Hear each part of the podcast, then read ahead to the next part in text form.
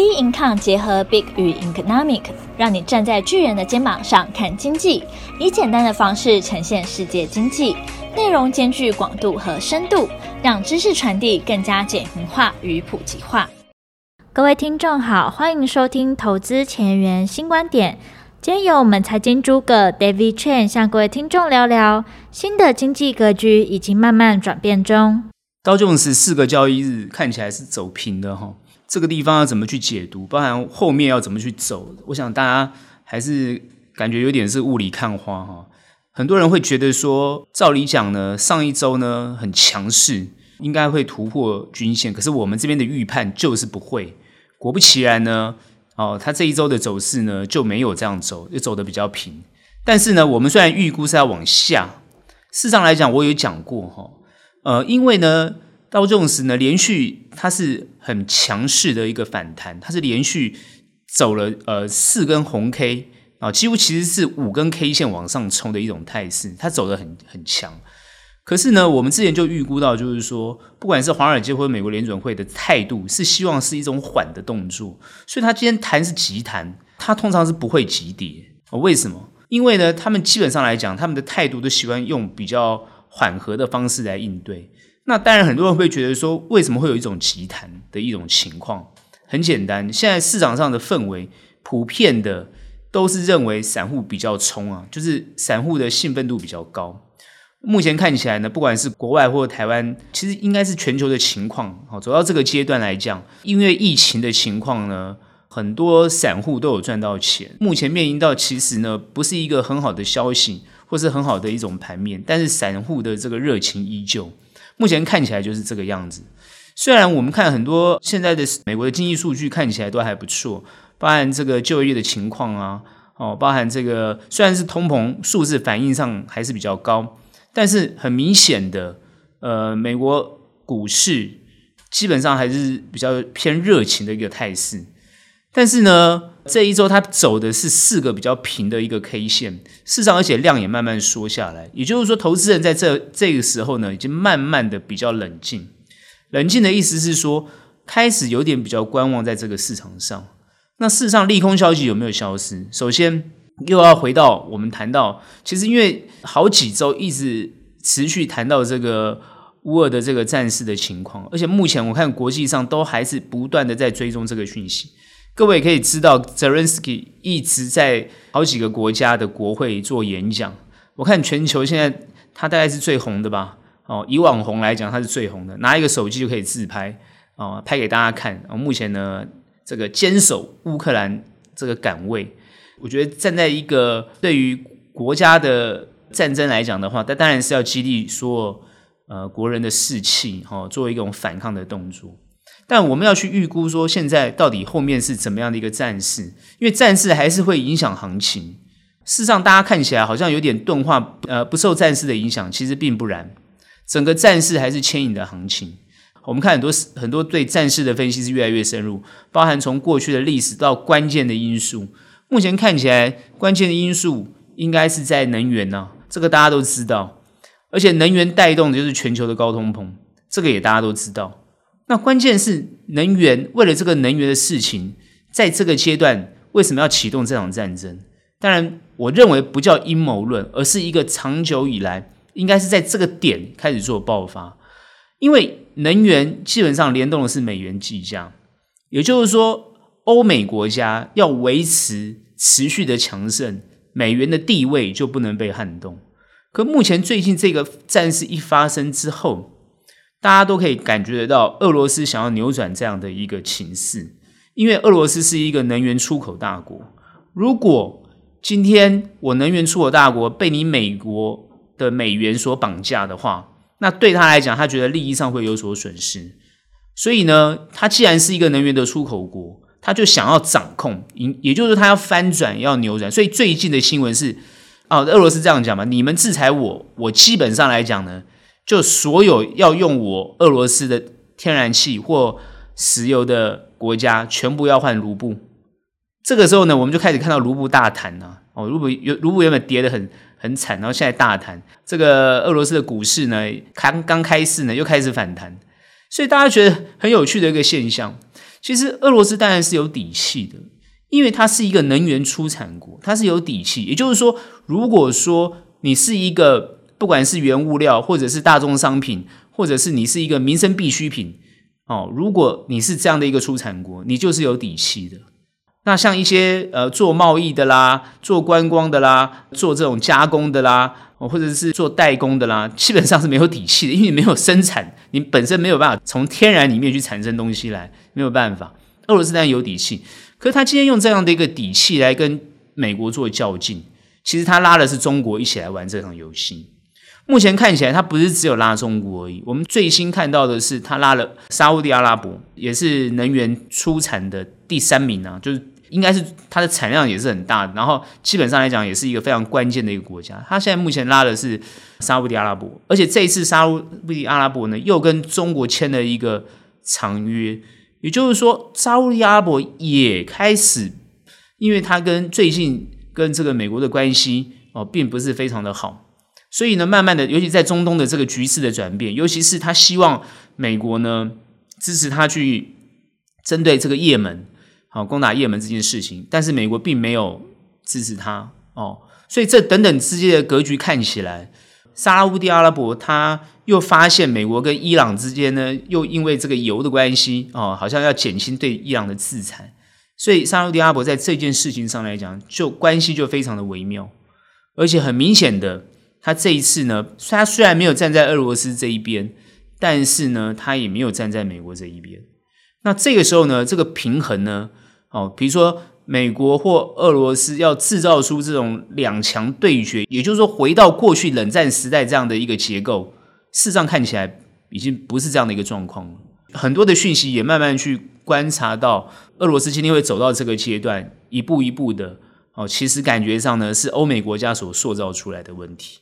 所以今天很多事情呢，但很后事后大家都会去检讨这个状况，但目前看起来是要怎么解决眼前的问题。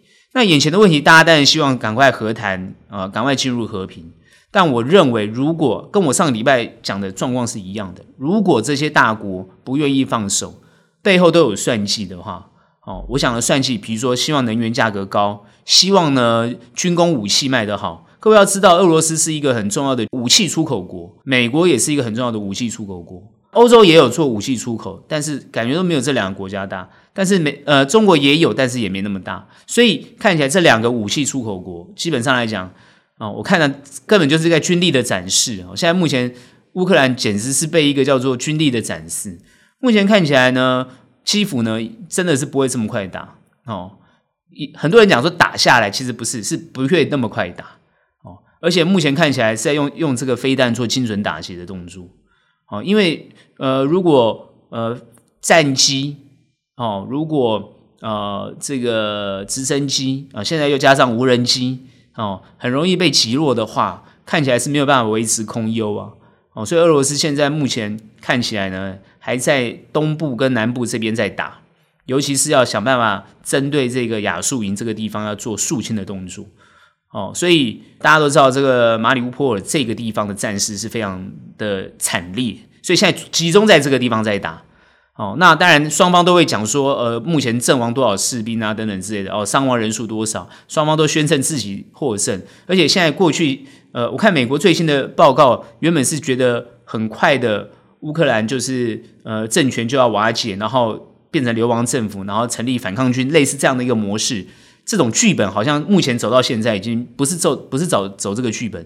目前很多已经西方有些人认为，我看很多最新的新闻是西方很多人认为乌克兰会打赢这场战争，乌克兰会打赢这场战争，俄罗斯会被经济拖垮。现在目前都在讨论这件事情，所以呢，乌乌克兰变成战胜国，俄罗斯会这个退兵，自动退兵啊，因为普普丁会推翻掉。我觉得这个剧本也有了，我们怎么看？我当然不会相信这种无稽之谈的一种分析啊，因为实际上来讲，这种是自己自己很爽的啦。因为你北约如果不参战，美国不参战，不可能赢的啊。那现在大家会说，哦，北约跟美国呃提供很多的武器，事实上来讲，提供武器的目的是让这场战争拖延时间而已，就是拖时间而已。大家就会想说，为什么要拖时间？如果拖时间对大家都不好，为什么要拖时间？事实上，我就跟大家讲过，对大家都好。看起来对俄罗斯自己好，对美国也好，那他们为什么不继续干呢？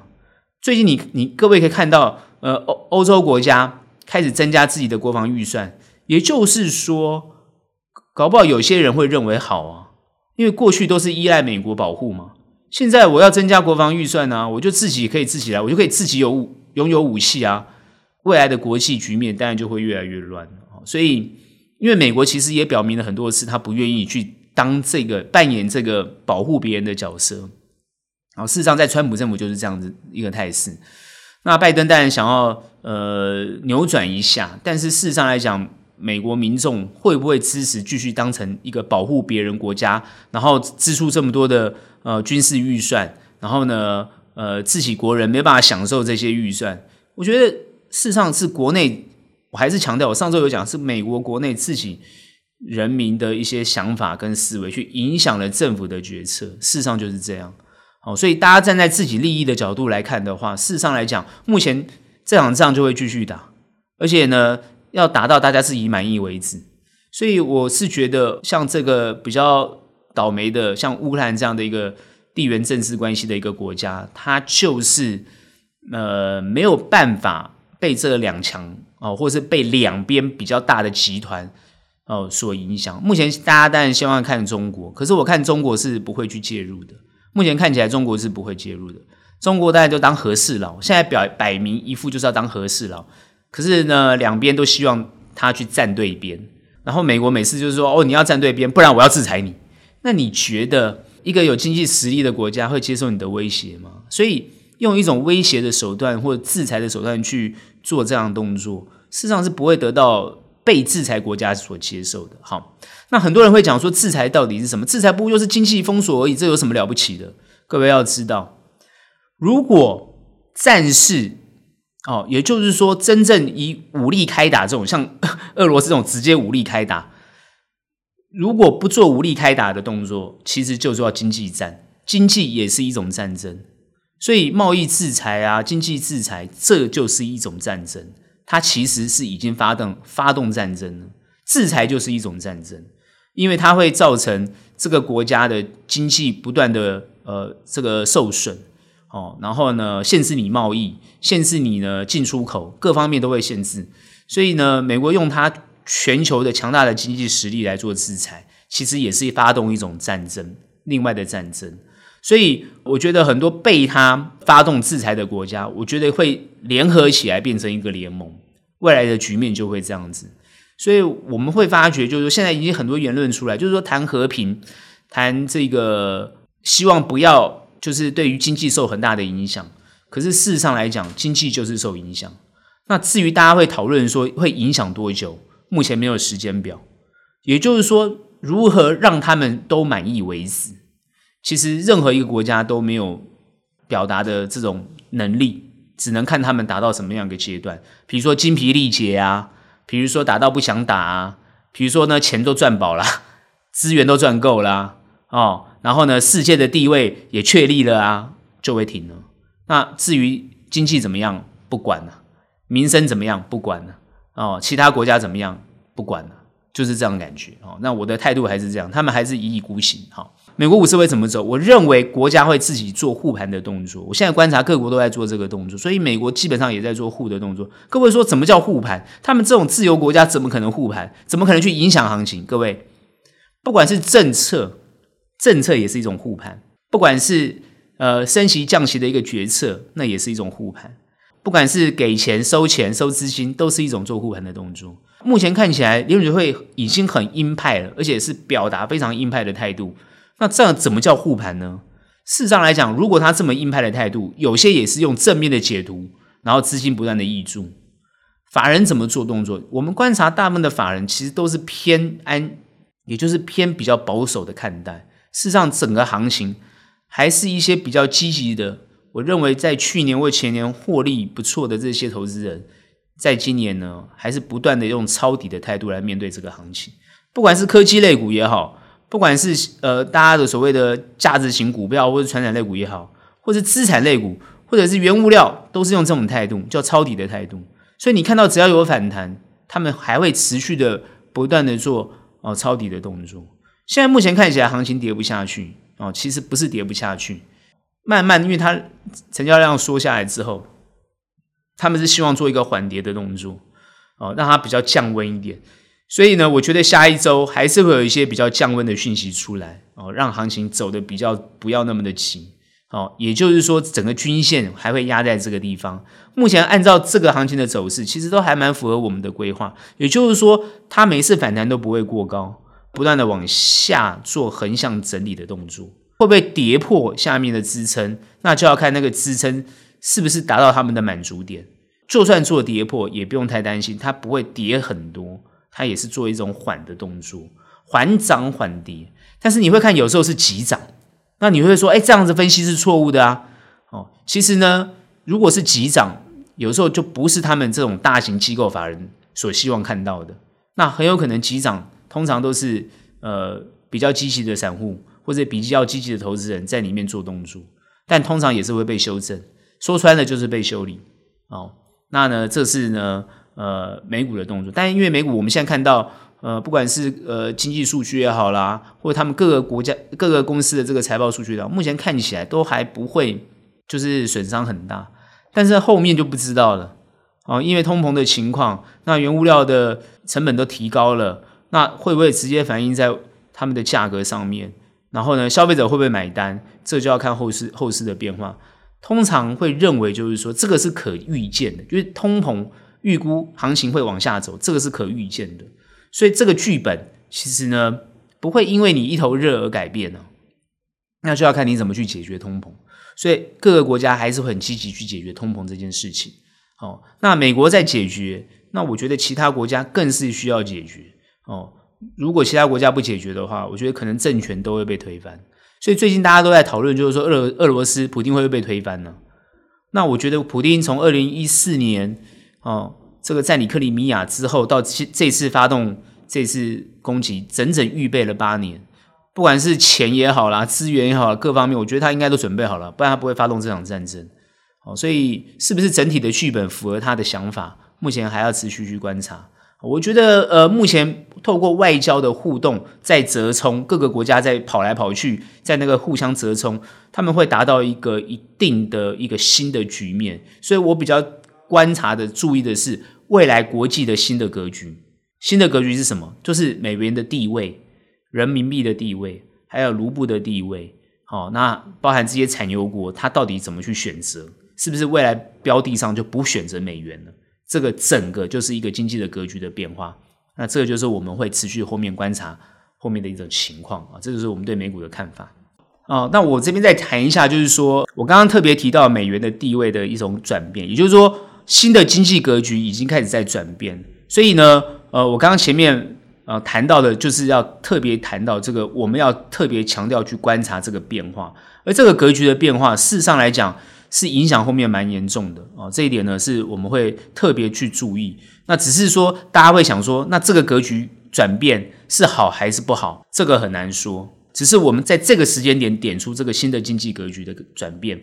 那已经有很多的全世界有很多的专家学者啊、经济学家或者这些投资方啊，都有在观察到这一点。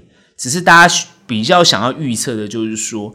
到底什么东西对于后面的格局是有利，什么东西对后面的格局是不利啊？这个是大家现在比较关注的地方。我们这个地方当然不会点这些东西，因为它还要持续的观察中。好，那我们来看一下台股，台股在呃这。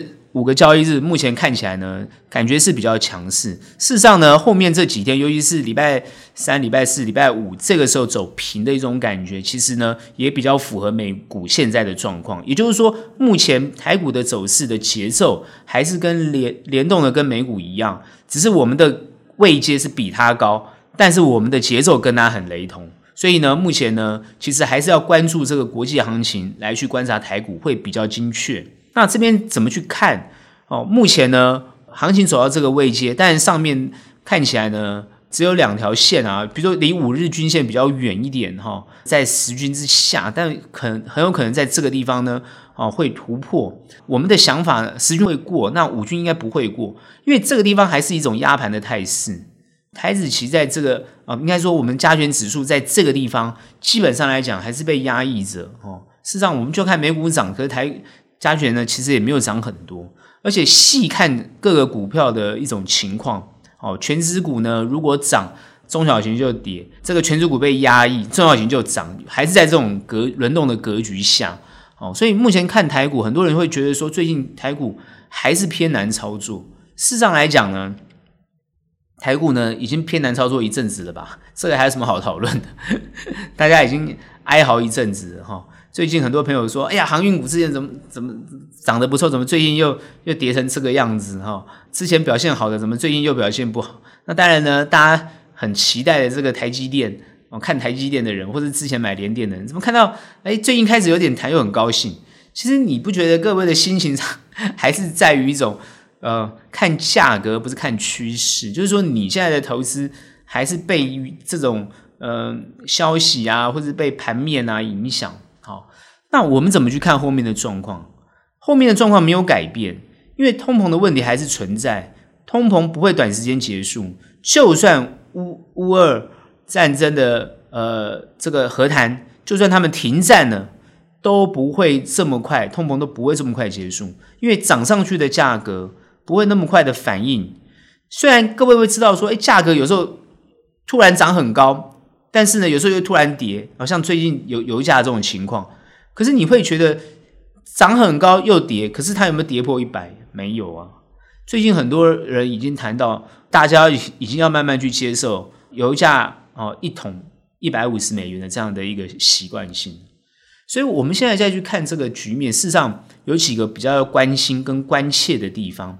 第一个就是说，不管是内资也好，散户的热情也好，是不是可以持续撑住这个盘，这是比较要关心的。但是呢，这个关心呢，其实也不用太多虑，因为我发觉呢，事实上呢，散户在这个阶段呢，几乎没有脱离市场哦，而且呢，还更热情。最近看很多的讯息，就是更热情，开户数还增加，而且资金放在这个活储啊，哦，准备进场交易的这个情况呢，看起来呢，嗯，也是很多的。也就是说，大家对这个行情并没有失去热情。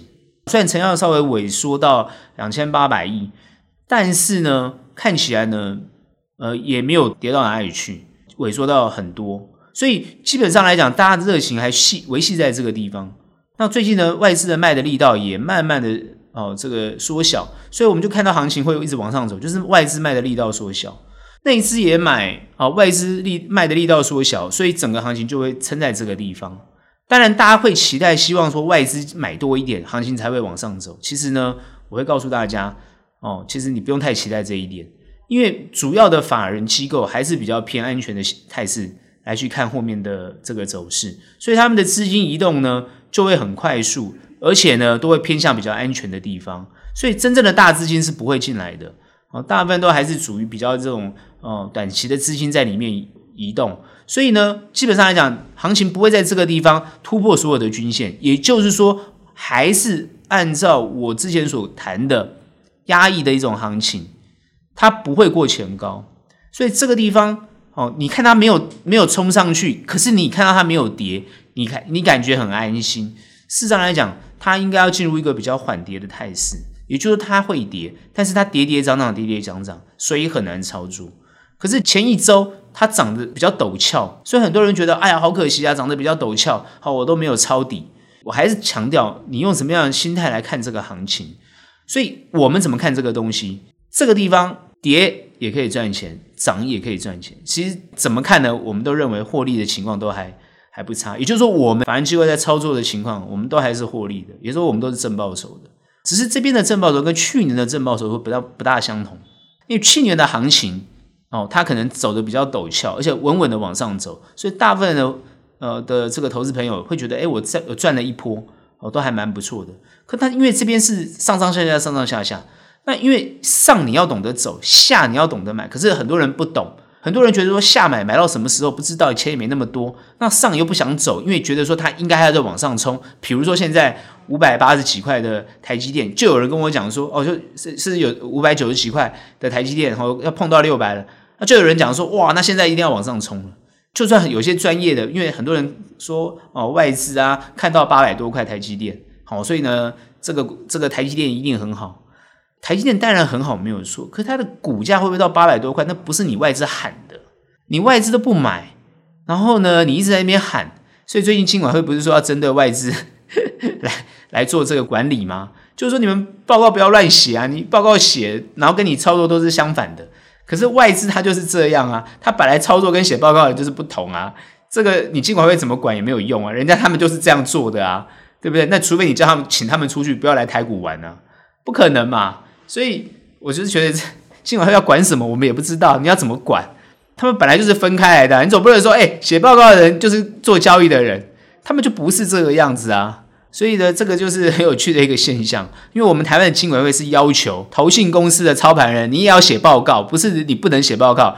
所以像那个投顾公司的分析师，你不是只要操作而已，你还要写操作报告哦。我们都还要交那个什么操作报告，我就觉得很有趣哦。这就是我们国内的这个投资跟别人不一样的地方哦。那当然是按按必须按照法规来，这个也没有什么对错哦。这个就是叫做呃责任的观念，就是说，哎，你既然这样。出这份报告，那你就是要这样做嘛？不然你干嘛这样？你干嘛出去影响？好像模糊这个市场行情，让大家都是搞不清楚你的你的动作，好像有点欺骗的行为，是这样做解读。金管会是做这样做解读的哦，所以金管会认为就是说你怎么写，你要怎么做啊？这个也没有错，我只是说他们是这样子的动作，所以他们说要去管理外资，事实上是没有必要的。那投资人要怎么去看？投资人当然是要比较理性的去看看外资的报告。我。并不觉得他们写的对或错，我们只是说你怎么去理性的去判断他的这样的分析到底对不对，而你要怎么做这个操作策略，而不是说别人说了你就做。我想，我想别人说了你就做，那你今天不早就发财了？看起来别人说了你都这样做，所以你从来都不会发财嘛？我我讲的这是事实啊，你从来别人讲你就做，你从来都没有赚到钱。有时候你赚到没有错，可是有时候你也亏很多或套很久，就是这样子。所以我刚刚特别强调就是说，这个行情什么？你要看懂行情。这个行情就是它弹上去，它不会超过前面，它会往下，所以你要懂啊。那很多人说，哎，我买在一个位置是比较高的，哎，它都没有过我那个位置，我当然不想卖啊，我同意啊，我也接受啊。可是你有没有想过，如果你一直在那个高的位置的价格，你撑在那个地方啊，它永远都不会来怎么办？然后如果你又不会做停损，那你怎么办？你不就卡在那个地方，就是大家讲的套牢嘛。所以以前的人不是有套牢那个什么？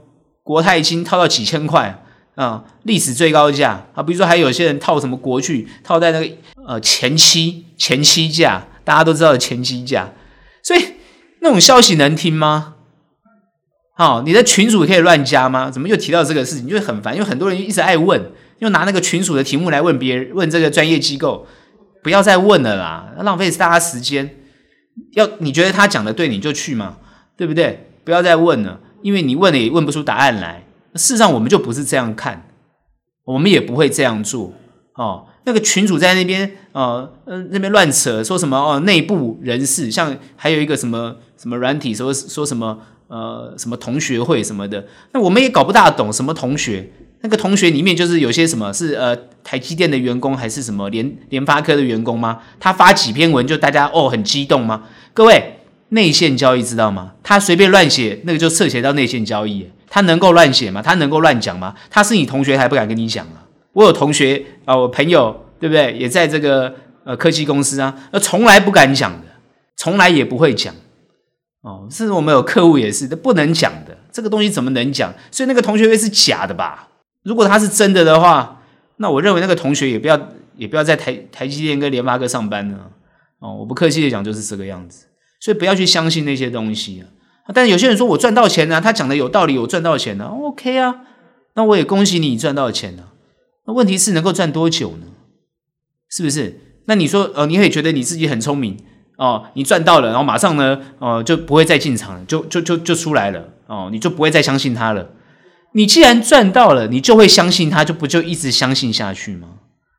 所以我认为，站在一个专业机构来讲的话，还是依照。呃，法定机构呃给予的这种专业讯息为主会比较好，因为至少法定机构它会有一个比较完整的一种专业的训练，然后也比较长时间的关注在这个在市场上，受到政府的这个法令的规范，也受到这个呃机关的呃要求，所以基本上来讲，还是要按照正规的方式去面对，尤其是金融这种东西，尤其投资这种东西，是不可以随随便便的。是不可，因为你的钱是血汗钱，你的钱是辛苦钱，不可以轻易的去相信这些你认为便宜的讯息，或是不用钱的讯息，或者是你觉得很好的讯息。好，那你觉得很好，当然就去做。只是受伤了，那你也要懂得保护自己哦，这点要特别强调。那我这边要谈的就是说，后面行情如果走到这个位阶，它既然是过不到过不到前面去，那你就要懂得往下嘛。可是很多人会说，我钱已经在高高位阶卡住了，下面我就没有钱去买了。对，那就是你投资上的问题。所以短线操作你要懂得，如果你买的位阶比较高，你属于短线操作，你要懂得停损，停损很重要。法人机构很在乎就是停损的概念，哦，因为如果不做停损，你的资金就被套在那个地方，套在那个地方你就不能灵活运用，这是一个关键。那这是属于资金比较少的。那比较资金大部位的，其实事实上是不用担心这个问题，因为我们看到很多大资金部位的，好，比如说法人机构的操作，其实是不会不会，就是看一档股票不会在那边哈短进短出，不会这样做的哦，都会做的比较长、比较长的规划哦，比较有布局的想法，所以这些东西是不一样的东西，所以这一点还是提醒大家，虽然老掉牙、老要重弹，但还是要针对这个地方哦，比较去点醒大家。那后面行情怎么走？下一个礼拜它会修正一些，但会碰到一些支撑，可能还会往上再去测，测什么？测前高，也就是说它跌下去会测前高。那很多人会说会不会往上冲？这个地方不会往上冲，你量又不够，然后呢你价又不高，所以不会没有这个气氛哦，没有这个气氛。当然很多朋友会说，如果和谈马上出现，哦，马上停火，会不会谈？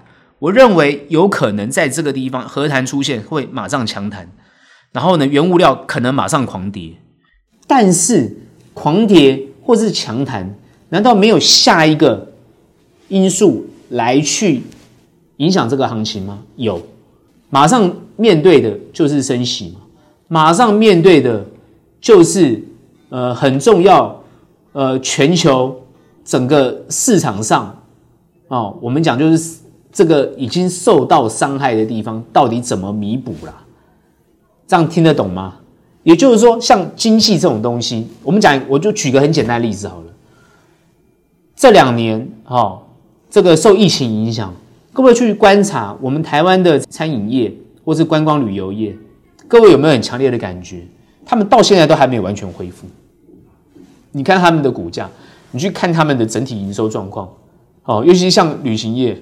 好，当然航空业大家会觉得说，啊是靠货运啊各方面去弥补，可你你要知道，它完全已经失去了这种观光旅游的这种哦，也就是说民航的部分哦，不是货运哦，是客运的部分，受到很大的影响。